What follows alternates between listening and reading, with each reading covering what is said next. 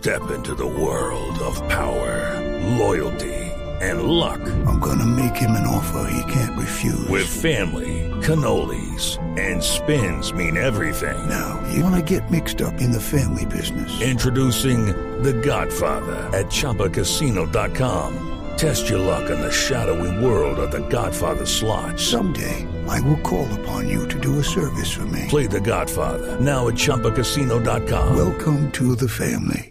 No purchase necessary. VGW Group. Void where prohibited by law. 18 plus. Terms and conditions apply. Pero vamos a hablar de una noticia, Sebastián, que nos, al menos a mí me, me, me sobrecogió el alma. ¿Usted ha sido migrante?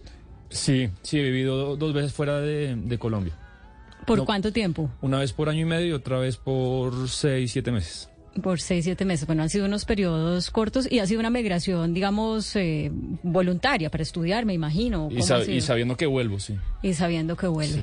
Bueno, pues el número de colombianos que se han ido o que se fueron en el año 2022 eh, mostraron que la tendencia que Colombia traía en, en emigración de colombianos se duplicó.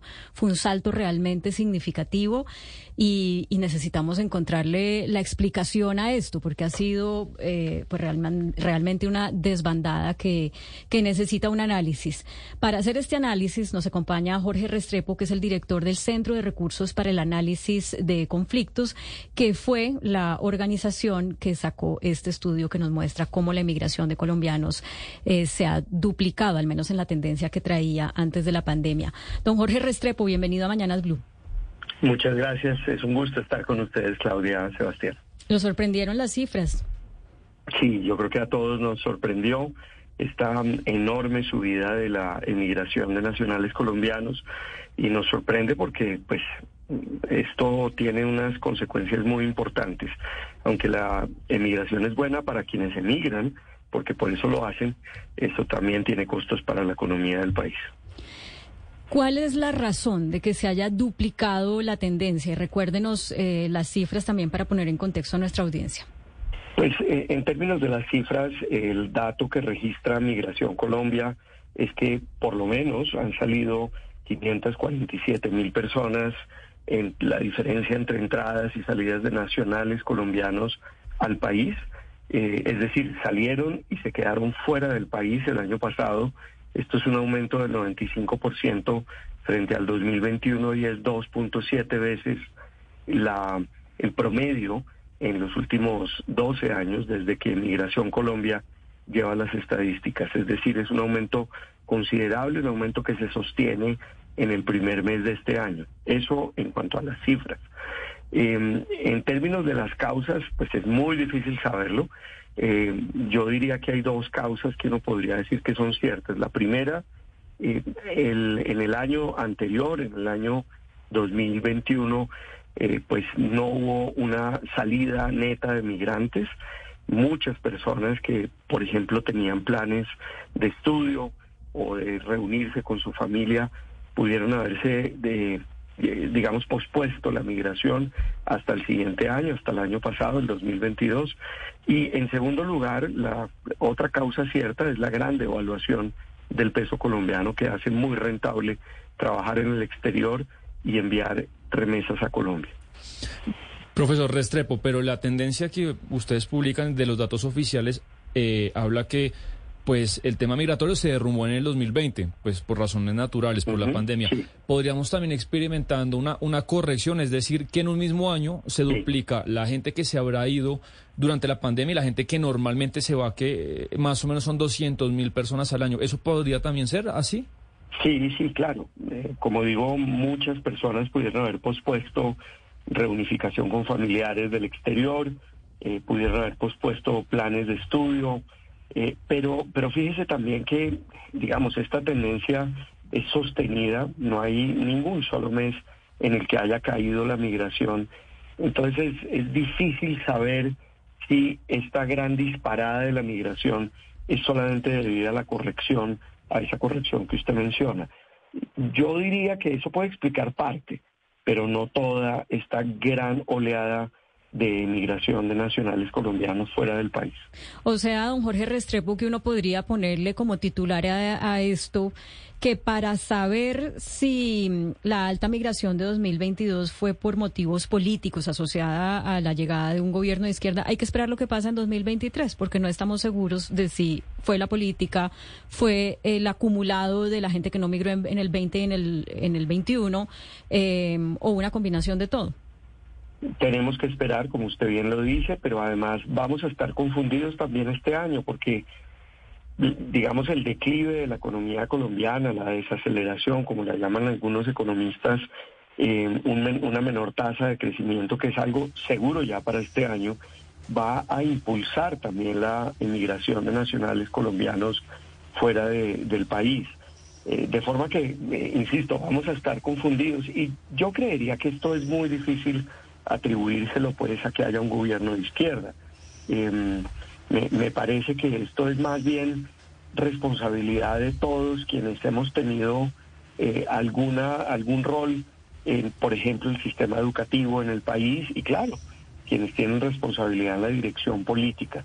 Eh, eh, Colombia es un país que hoy en día, y esto es yo diría que el principal mensaje que hay en estas estadísticas de migración, es un país que no le da oportunidades suficientes ni una esperanza a los colombianos y por eso están migrando por centenares de miles. Claro, pero hay algo eh, que llama la atención y es quién está migrando y por qué se lo pregunto, porque cuando uno revisa las cifras, por ejemplo, de Migración Panamá durante el año 2022 por el paso del Darién, uno se da cuenta que quienes están pasando, al menos por esa trocha, son venezolanos, haitianos y ecuatorianos. Incluso las cifras que presenta Migración Panamá para el 2023 al menos en el mes de enero, muestran que hay un crecimiento eh, drástico de migrantes haitianos, ecuatorianos, por encima de los venezolanos. Pero, a ver, el, número de colombianos es muy bajo. ¿Quién está migrando? ¿La persona que tiene la capacidad de hacerlo? Pero fíjese usted que, a ver, es que hay varias preguntas. Lo, primero, ¿quiénes migran? ¿Quiénes tienen capacidad de hacerlo? Claro, eh, estas estadísticas de Migración Colombia, que son los registros oficiales de migración, no incluyen esos registros irregulares y en su gran mayoría, creo que es algo así como el 96%, se trata de migrantes por vía aérea. Esas personas tienen con que pagar un tiquete en un escenario en el cual el peso se ha devaluado, luego es mucho más caro hacer esa migración. Migrar cuesta y en este caso se concentra en cifras de personas que tienen esa capacidad, es decir, definitivamente no son las personas pobres.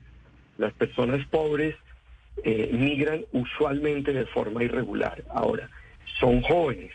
Eh, estoy viendo acá las cifras, pero básicamente casi el 50% son personas menores de 30 años, eh, lo cual pues es significativo. Ahora bien, muchas personas que están migrando irregularmente a través de Centroamérica son colombianas. De hecho, en la frontera con los Estados Unidos ya es Colombia el segundo país en términos de la nacionalidad de quienes buscan entrar irregularmente y son detenidos por eh, las autoridades de migración de los Estados Unidos y muchos de ellos devueltos. Eh, fíjese que ya este fenómeno migratorio también está evidenciándose a través de esas cifras de migración irregular.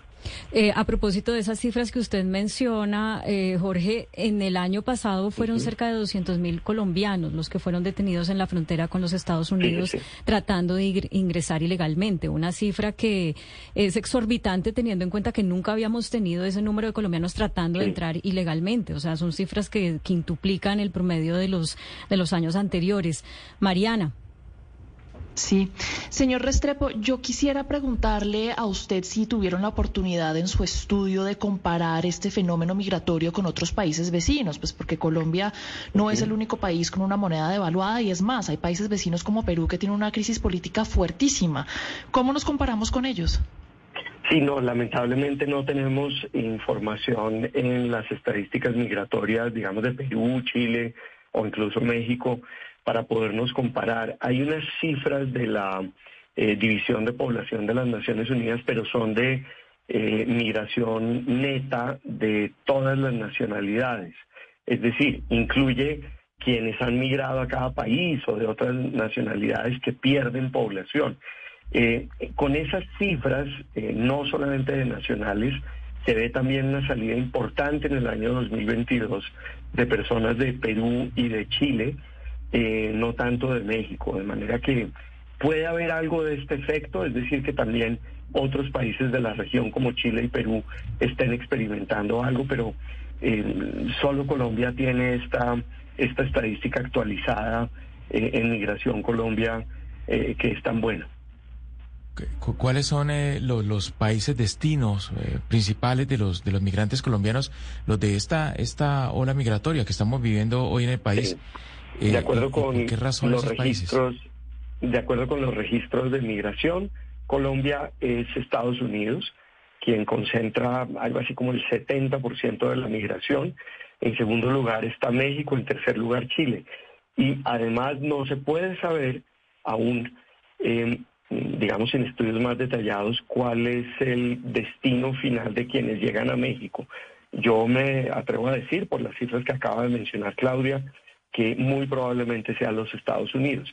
Sigue siendo Estados Unidos eh, una, un gran destino. Ahora, a diferencia de lo que ocurrió en la gran migración de finales del siglo pasado durante el gobierno de Andrés Pastrana, no es Venezuela, que era el primer lugar de migración y eh, tampoco es Europa el segundo lugar de migración en ese momento o el tercero.